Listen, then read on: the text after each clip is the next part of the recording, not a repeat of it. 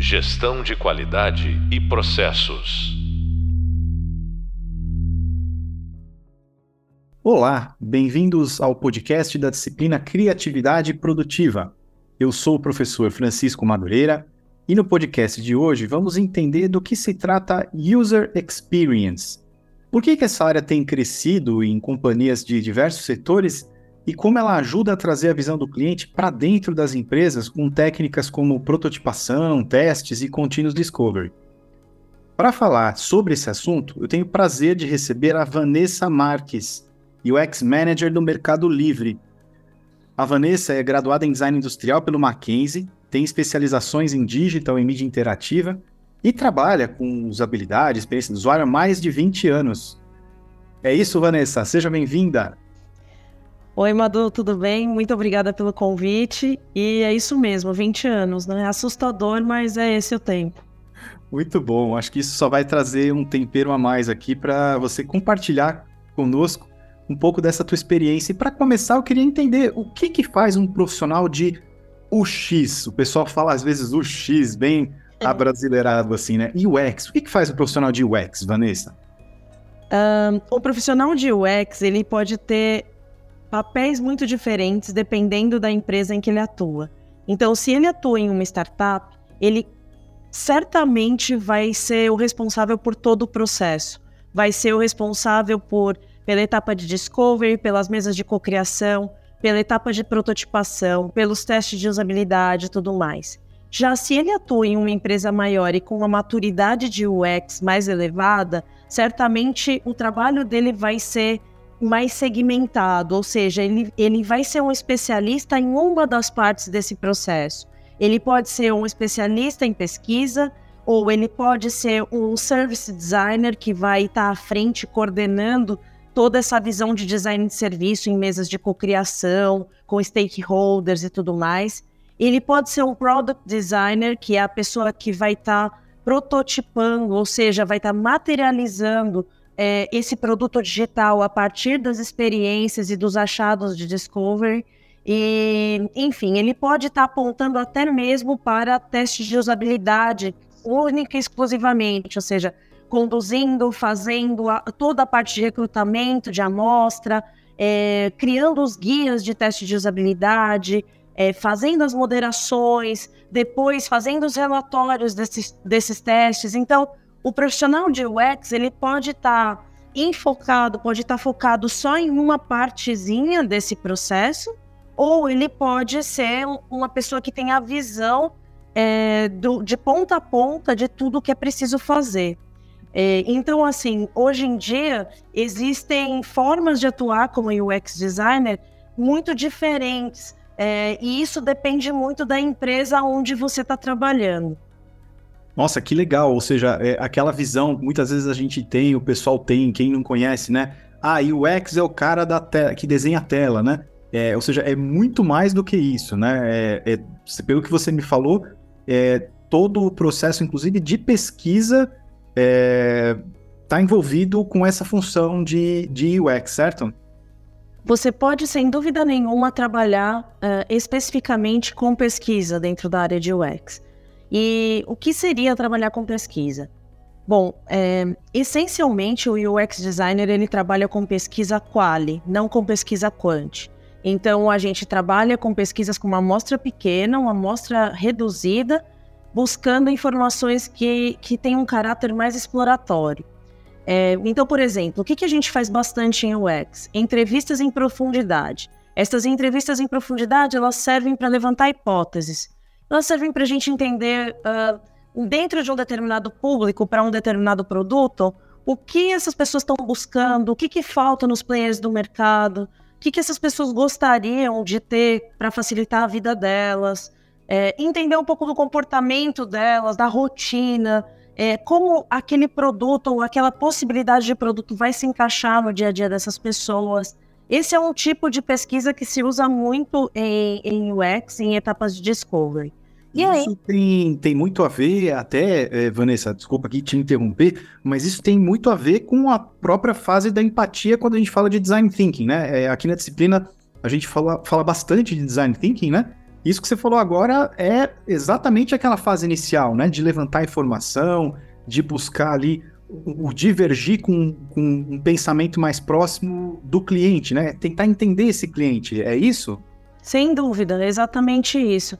Eu acho que design thinking e metodologias de UX ou processo de UX de ponta a ponta são coisas iguais ou coisas que se confundem muito e que têm similaridades assim. Então, sim, as etapas são muito parecidas e a gente costuma usar bastante esse tipo de método, principalmente quando nós não temos muita certeza ainda do, do campo em que a gente vai atuar, do, do, do produto que nós vamos lançar e tudo mais. Perfeito. E agora, aproveitando até que você falou dessa questão do produto, né? É, dentro normalmente das empresas, quando a gente tem áreas ah, de inovação ou mesmo áreas de, de produto, né? É, e desenvolvimento, você tem ah, como UX um trabalho muito próximo, você falou em stakeholders, né? É, um, você precisa, imagino, desenvolver um trabalho muito próximo de áreas de negócio, de, de product managers. Como é que funciona? Quais são as principais interfaces aí de um profissional de UX a, além do cliente, né? Então você vai, pesquisa, faz essas entrevistas em profundidade, né? É, tenta entender melhor, né, o, o, potencial cliente e tal. Aí quando você volta para dentro de casa, com quem que um, o UX, um profissional de UX acaba fazendo mais interface? Ele precisa geralmente se conectar com a equipe de negócio, que é a equipe que vai direcionar quais são as necessidades principais mesmo e o que existe de oportunidade no mercado para que a gente ocupe um espaço, é, diretamente com o produto, que faz o meio de campo entre negócio e os times de tecnologia. Então, a equipe de produto ela tem esse papel fundamental de traduzir as necessidades do time de negócio para um produto digital, que, que vai ser é, conduzido principalmente pelos times de UX e de desenvolvimento. E precisa também atuar diretamente com o desenvolvimento. Né? Desenvolvimento também acaba sendo um stakeholder clave, ou chave, porque o que acontece é o seguinte: é, não adianta, por exemplo, um UX designer pensar em uma solução mirabolante para um problema, porque a gente não vai conseguir é, colocar aquilo em prática, dadas as limitações tecnológicas que existem. Eu acho que aqui, é, isso que eu estou falando, talvez seja primeiro, o primeiro grande choque ou a grande barreira da atuação de um profissional de UX. Porque o profissional de UX, geralmente quando ele sai de um curso, ele tem aquela ideia de eu vou construir a experiência perfeita. Eu vou construir a, a, o melhor possível para o meu público, para o meu cliente. E aí, dentro da empresa, ele vai começando a encontrar barreiras no meio do caminho que vão interferir nessa criação dessa experiência é, ganhadora, né? Essa experiência incrível. E aí uma das principais barreiras é o time de desenvolvimento. O time de desenvolvimento ele precisa estar super alinhado com o time de UX desde as primeiras etapas, para que a gente não se distancie demais da realidade do que é possível do ponto de vista de tecnologia. Então eu diria que os três principais stakeholders são esses: o time de negócio, que muitas vezes a gente nem tem um contato tão direto assim, porque produto é o time que faz a tradução das informações. Depois, produto e, por último, o time de desenvolvimento. Perfeito. E aí, obviamente, pelo, pela tua fala, inclusive, dá para pensar nisso, né? É, esse profissional ele precisa, além das características técnicas em, si, né? Entendimento de design, a, entendimento aí de, de, de processos, né, como o próprio design thinking é uma das metodologias possíveis, ele precisa ter um belo de um jogo de cintura, né, Vanessa? Porque pelo que você falou, inclusive lá atrás, né, uma das possíveis atuações desse profissional é facilitação, né? É, conta um pouco para a gente dessa questão da facilitação e essa, esse jogo de cintura, como é que isso funciona? Isso, eu imagino, é, é uma, é algo imprescindível para o profissional de design, não? Sem dúvida. É, eu costumo dizer que existem algumas caixinhas que um profissional de designer precisa preencher. E aí depende quais são as caixinhas que ele vai preencher, levando em conta a senioridade dele, o tempo de experiência e etc. Né?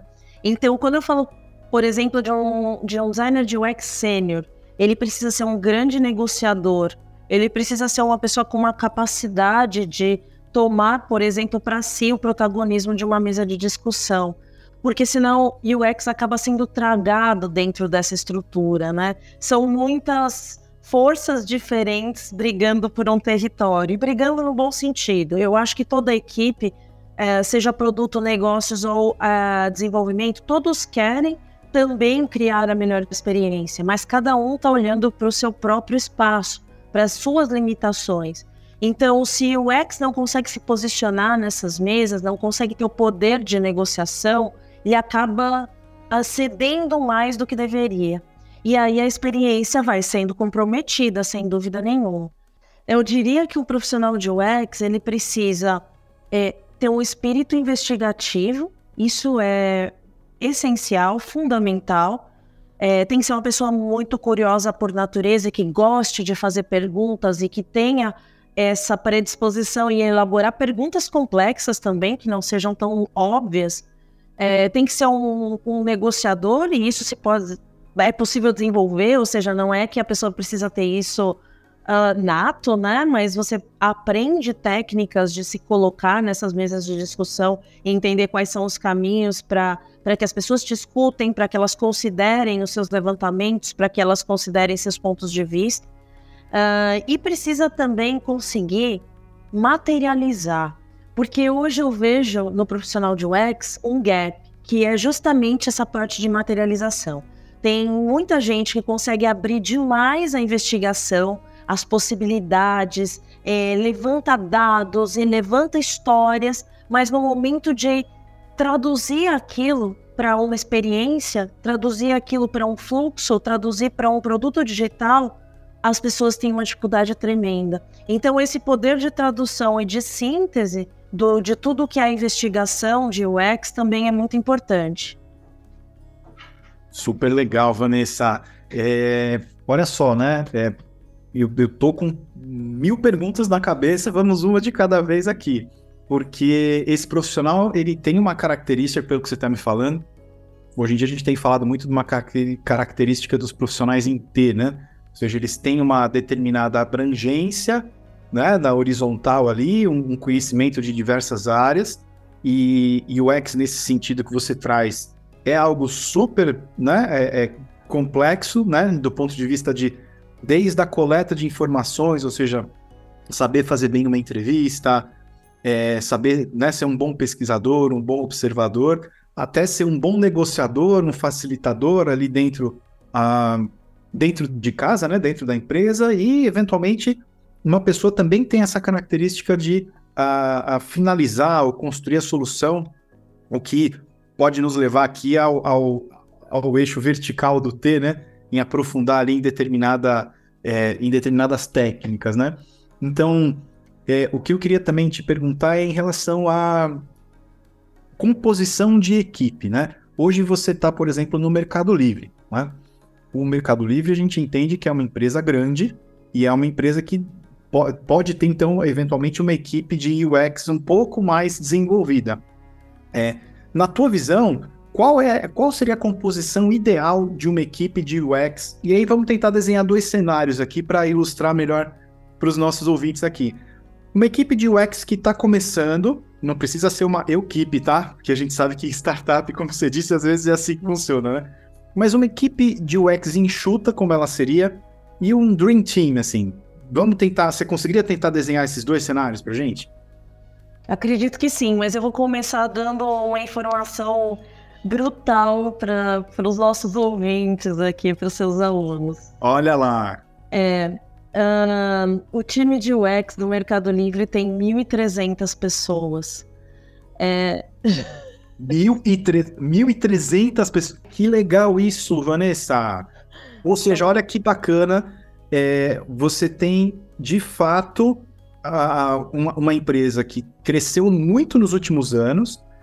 E, óbvio, como toda empresa tem suas questões, mas que tem uma experiência que vem surpreendendo, né? É, durante a pandemia, é, muita gente, inclusive, conseguiu manter compras, né? Conseguiu manter é, é, o abastecimento de casa, etc., com o Mercado Livre, é, e você tem um investimento então super importante para conseguir chegar nesse nível de serviço que hoje o Mercado Livre presta, né? 1.300 pessoas, que informação legal, obrigado por compartilhar. Sim, são 1.300 pessoas, é, mais ou menos 40% trabalham focados no marketplace, 60% na fintech, que é o mercado pago, que é onde eu estou. É, o mercado pago hoje ele tem muitos produtos, então são verticais diferentes. Eu vou dar alguns exemplos só para ficar um pouco mais claro.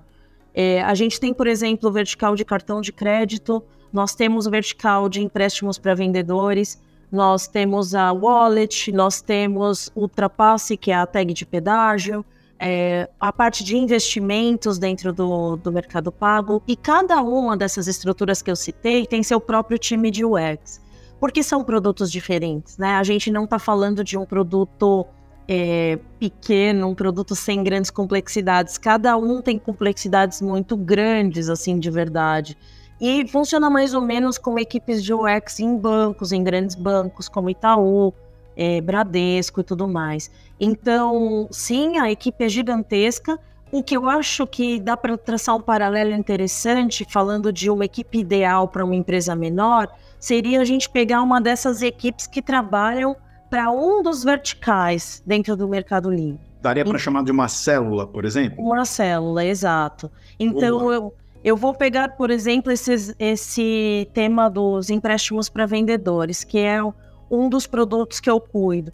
É, a gente precisa, pelo menos, né, da, de mais ou menos dois UX writers que vão cuidar de toda a experiência de conteúdo, que vão cuidar de toda essa parte de storytelling, de fluxos. A gente precisa de dois ou três product designers que vão atuar tanto na parte de discovery como teste de usabilidade esporadicamente, como também na parte de prototipação. E no caso do Mercado Livre, nós temos um design system muito sólido, que é toda uma base de componentes de UI que já foi definida e que serve ao produto em geral para que a gente tenha consistência nas experiências geradas é, por cada vertical. E e eu acho que, claro, uma liderança de design que, que traga a visão, que traga a visão estratégica, que consiga é, comprar as brigas corretas dentro de, de tudo que vai surgir pelo caminho. Então, é, eu acho que seria uma equipe de mais ou menos seis pessoas para a gente começar a pensar a respeito de um time que funciona. Dentro do Mercado Livre existe uma célula só de pesquisa. Então, essa célula de pesquisa, que tem hoje cerca de 60 pessoas, ela atende ao Mercado Livre e ao Mercado Pago internamente. É, sempre que a gente precisa, por exemplo, fazer testes de usabilidade mais estruturados, que não são de guerrilha e tudo mais. Então, eles funcionam como um fornecedor interno, digamos, né? É, mas se não tiver isso também, seria interessante ter uma pessoa só focada em pesquisa mesmo, dentro dessa dessa célula de trabalho, porque é, é essencial estar sempre buscando informações novas que vão contribuir para a melhoria do produto. Super legal, deu para ter uma ideia do, do quão ah, complexo e bonito também, né? Pode ser o trabalho é, para conseguir gerar um produto que faça sentido para o cliente, né? Para conseguir de fato é, fazer acontecer a tal da centralidade no usuário, né? A user centricity que tanto se fala hoje nas organizações mas a gente vê ainda muitas empresas que não têm essa, essa qualidade de investimento lá em UX, como você acabou de contar para a gente. Muito legal. É, o que eu queria tentar aprofundar um pouco com você é numa figura que você mencionou aí, que é o Product Designer, né? É, pelo que eu estou entendendo, esse, esse profissional, essa pessoa, ela, ela pode fazer desde a parte ali, é, a, de fato, de, de entendimento, até prototipação, como você falou, né? E eventualmente até rodar testes, é isso mesmo? É isso mesmo. O product designer ele, ele acaba tendo uma visão importante do produto, né, como estratégia de negócio, e ele também é alguém que executa, que coloca a mão nesse, nesse protótipo, nesse fluxo, que constrói essa experiência. Como então, é que funciona a construção de um protótipo, por exemplo, nesse cenário? Certo. Bom, geralmente, é, dentro da estrutura do Mercado Livre, o que nós vamos fazer é definido previamente uh, em algumas sessões de discussão com todas as equipes, um mês antes do início de um quarto. Então, quando o quarter inicia, a gente já sabe quais são os, os projetos que nós vamos trabalhar naqueles três próximos meses. E aí, é, o product designer, quando ele pega um projeto novo, porque é claro que esse é o happy path, né? Porque ele vai trazer muitos projetos antigos que já estão em andamento de outros quarters e tudo mais. Mas quando ele pega um projeto do zero, um projeto novo, ele começa fazendo um levantamento de informações. Ele precisa entender de onde veio aquele pedido, por que veio, qual é a necessidade de negócio que foi mapeada. A partir daí, ele vai ter que entender as regras de negócio, ele vai ter que entender é, quais são as regulamentações daquele tipo de serviço, o que a gente precisa levar em conta no momento de desenhar a experiência, qual é a visão que negócio tem, até em termos de comunicação, porque aquilo vai impactar no trabalho do designer também. Então ele vai levantar todas as informações que ele puder para nesse primeiro momento, para poder ter uma base mais sólida para começar.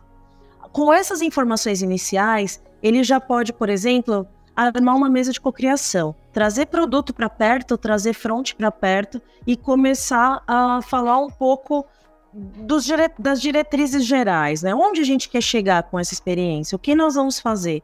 E aí ele vai traçando isso junto com essas outras pessoas. E aqui eu queria só fazer um parêntese, porque muita gente questiona a eficácia da, das mesas de cocriação.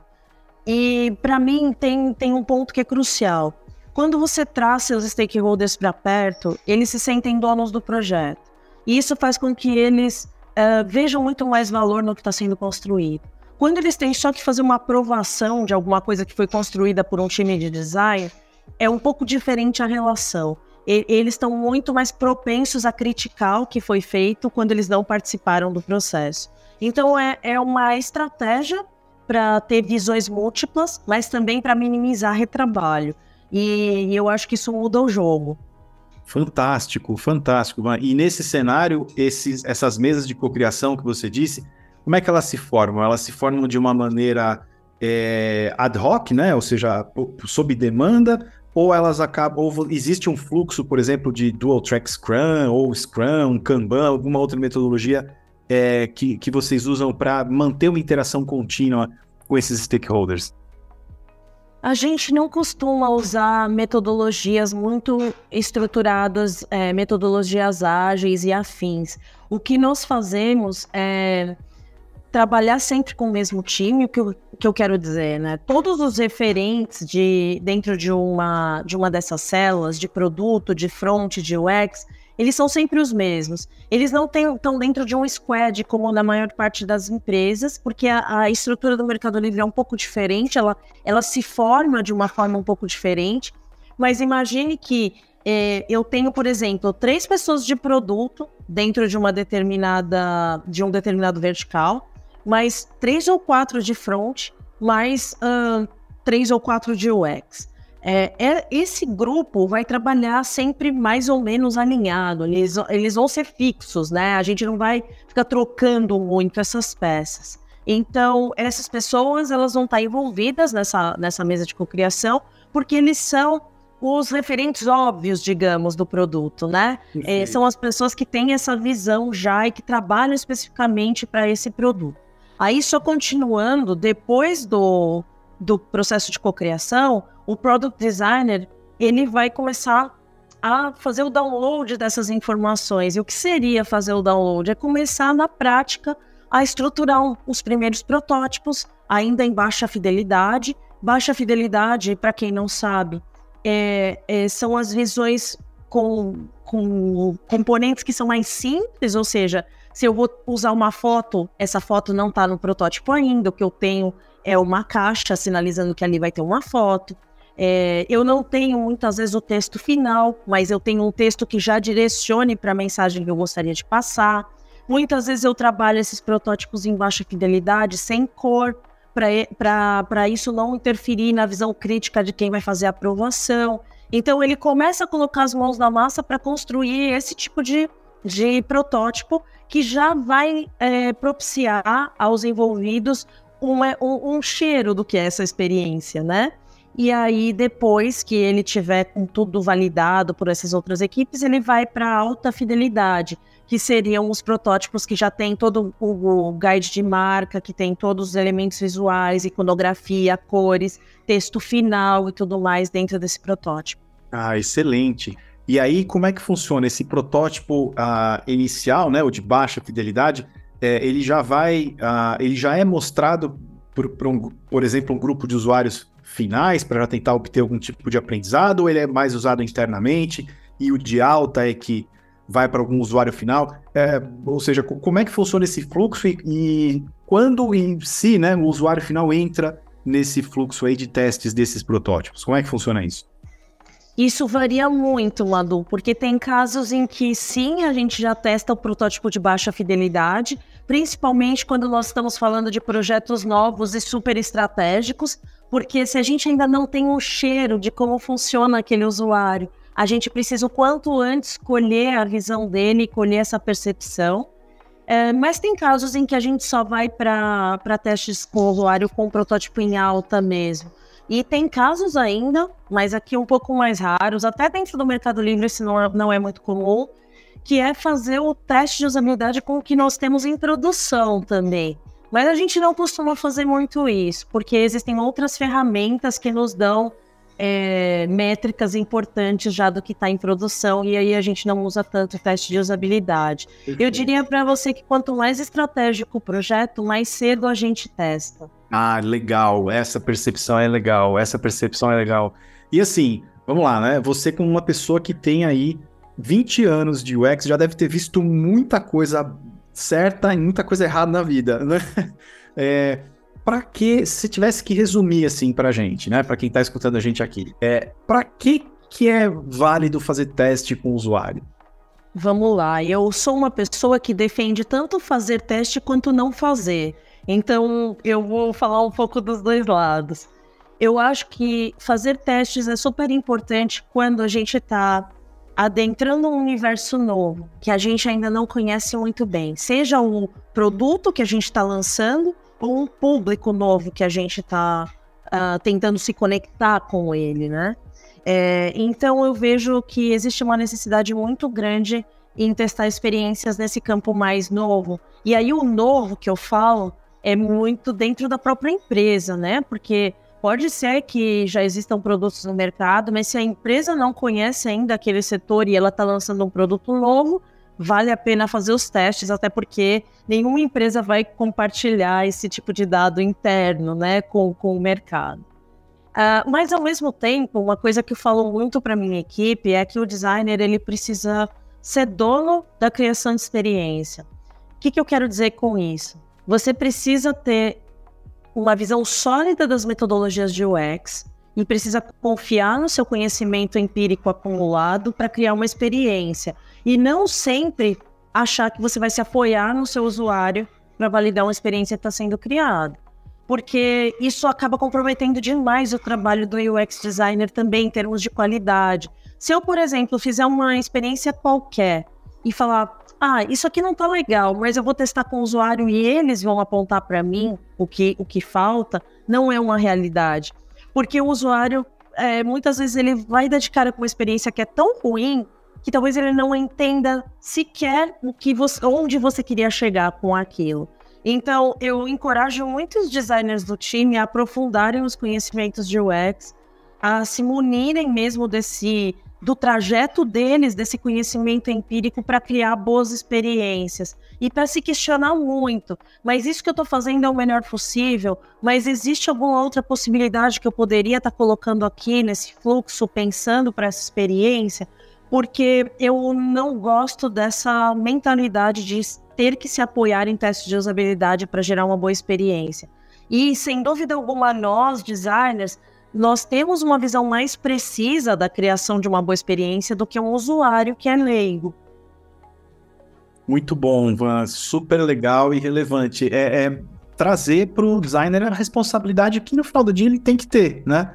É muito legal, muito legal. E vamos lá, né?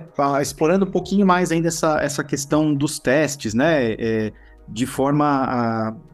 Ou enxergando o teste como uma das maneiras que a gente tem de trazer o, a visão do, do, cliente, a visão do usuário, né? Para dentro da empresa ou para a experiência que você está desenhando, né? É, o que que... Normalmente um teste ele é planejado antes, certo?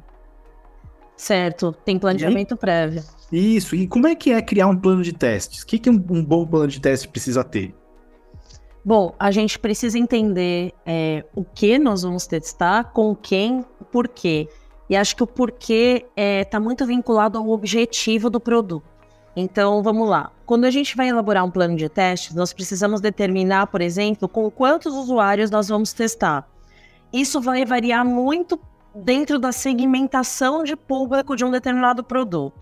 Então, eu vou dar um exemplo de empréstimos para vendedores, né, do, do ecossistema do Mercado Livre. A gente tem os big sellers, que são vendedores que vendem muito, volumes muito grandes, e a gente tem os lolos, que isso é uma sigla interna para low long tail, e que são as pessoas que vendem pouquinho e sempre, né? Então, pessoas que vendem, sei lá, 200 reais por mês, por exemplo, dentro do Mercado Livre de produtos bem baratinhos. Esses dois públicos, eles são públicos muito diferentes. Se eu estiver lançando o mesmo produto para os dois, porque pode acontecer, tá? Isso é, um, isso é uma coisa interessante também do ponto de vista de produto, né? É, se eu tenho uma linha de, de empréstimo para impulsionar negócios, a do Big Seller vai ter um montante de um milhão de reais disponível para ele tomar. Mas a do, do pequeno vendedor vai ter muitas vezes 300 reais, mas é o mesmo produto. Quando eu estou falando da experiência digital disso, eu tenho que testar com esses dois públicos, no caso de um, um plano de testes para esse produto. E aí eu preciso sempre trabalhar com um mínimo de cinco testes. E aí, vamos lá. Esse número é, ele é um pouco controverso, tá? É, dizem que a gente precisa de um mínimo de três e o ideal são cinco, é, para ter o, pelo menos 85% dos achados de um teste de usabilidade cobertos dentro de uma sessão. Isso falando do mesmo protótipo, né? Da mesma versão. Não é, por exemplo, eu fazer três testes com um protótipo, alterar os botões de lugar e fazer mais dois. Não, tô falando do mesmo protótipo. A gente usa o 5 como número mágico, entre aspas, porque nós não fazemos testes de usabilidade com três pessoas, que seria o mínimo aceitável, mas a gente também não costuma fazer com muito mais do que cinco. A não ser casos específicos que começam a apontar novos problemas nos dois últimos testes e aí faz sentido ampliar um pouco a amostra. A partir do momento que a gente definiu, ah, então eu vou testar com cinco big sellers, grandes vendedores, e com cinco pequenos. Beleza, são 10 testes de usabilidade que nós vamos fazer. A gente vai definir as datas e a gente vai partir para o recrutamento. Dentro do nosso produto, existe uma base muito acessível para a gente, existem alguns sistemas e plataformas internos que nos ajudam dentro desse processo. Nós vamos escolher essas pessoas, entrar em contato com elas por WhatsApp, telefone, oferecer uma recompensa por esses testes, geralmente um voucher de compras, e aí as pessoas vão é, conceder para a gente 40, 45 minutos do dia delas para fazer esse teste ao vivo. Esse teste dentro do, da nossa estrutura, ele é acompanhado por, por outras pessoas, né? Então o time de produto assiste, muitas vezes o time de front também assiste. As pessoas assistem para entender um pouco essa visão do usuário. E aí a gente, depois de fechar esses, esses testes, a condução deles, nós partimos para a etapa de é, fazer o relatório. E fazer o relatório é identificar quais são os problemas que mais surgiram, quais são os problemas que surgiram, mas que talvez não tenham a ver com experiência, tenham a ver com entendimento de produto mesmo, e aí a gente vai endereçar isso para negócio. E quais são aqueles que impactam diretamente na construção da experiência. Então, a gente monta esse relatório, a gente processa essa informação, passa para o product designer de volta, para ele conseguir ajustar alguns pontos na experiência e se o produto for mega estratégico, a gente parte para uma segunda rodada de testes. É, isso, claro, produtos que têm muitos problemas de usabilidade identificados, né? Produtos que já estão quase lá, a gente geralmente segue dá andamento e, e as melhorias entram no roadmap futuro. Mano, muito legal. Olha, daria para a gente conversar aqui tranquilamente mais umas três horas com a quantidade de perguntas e a riqueza né, do, do próprio trabalho uh, de UX, eu queria, uh, antes de encerrar, te agradecer pela tua participação por aqui, por todas as informações que você trouxe para nós. Imagina, eu que agradeço, Madu, o convite. Foi, foi um tremendo prazer falar sobre esse assunto que eu gosto tanto. E eu tô por aí disponível caso vocês tenham dúvidas ou queiram saber um pouquinho mais. É só me procurar no LinkedIn. Maravilha. Vanessa Marques, uh, você acabou de ouvir o podcast sobre User Experience e a visão do cliente na disciplina de criatividade produtiva. Convido você a conhecer também, ouvir os nossos outros podcasts, os vídeos e o e-book para aprofundar os seus conhecimentos. Até breve e bons estudos. Gestão de qualidade e processos.